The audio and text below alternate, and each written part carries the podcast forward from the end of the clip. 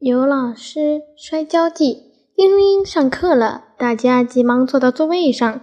只见尤老师大步流星的笑眯眯的走上讲台，刚要说话，只听一声“咚”的一声，尤老师不见了。原来尤老师摔倒了，只见他一手撑着地，一手扶着腿，嘴里还喊着“哎呦”。教室里马上炸开了锅，大家纷纷议论。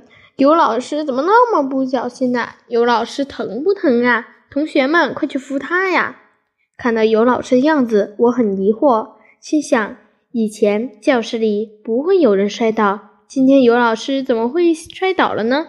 看起来以后可要小心了。这时，班长站起来说：“老师，您没事吧？”尤老师皱起了眉头，眼睛瞪得像个铜铃，脸气得通红。大声吼道：“是谁在教室扔的香蕉皮？”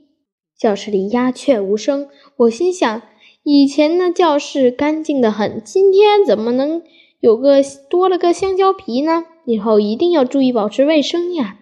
突然，小尤尤老师笑眯眯地说：“我跟你们是来开了个玩笑。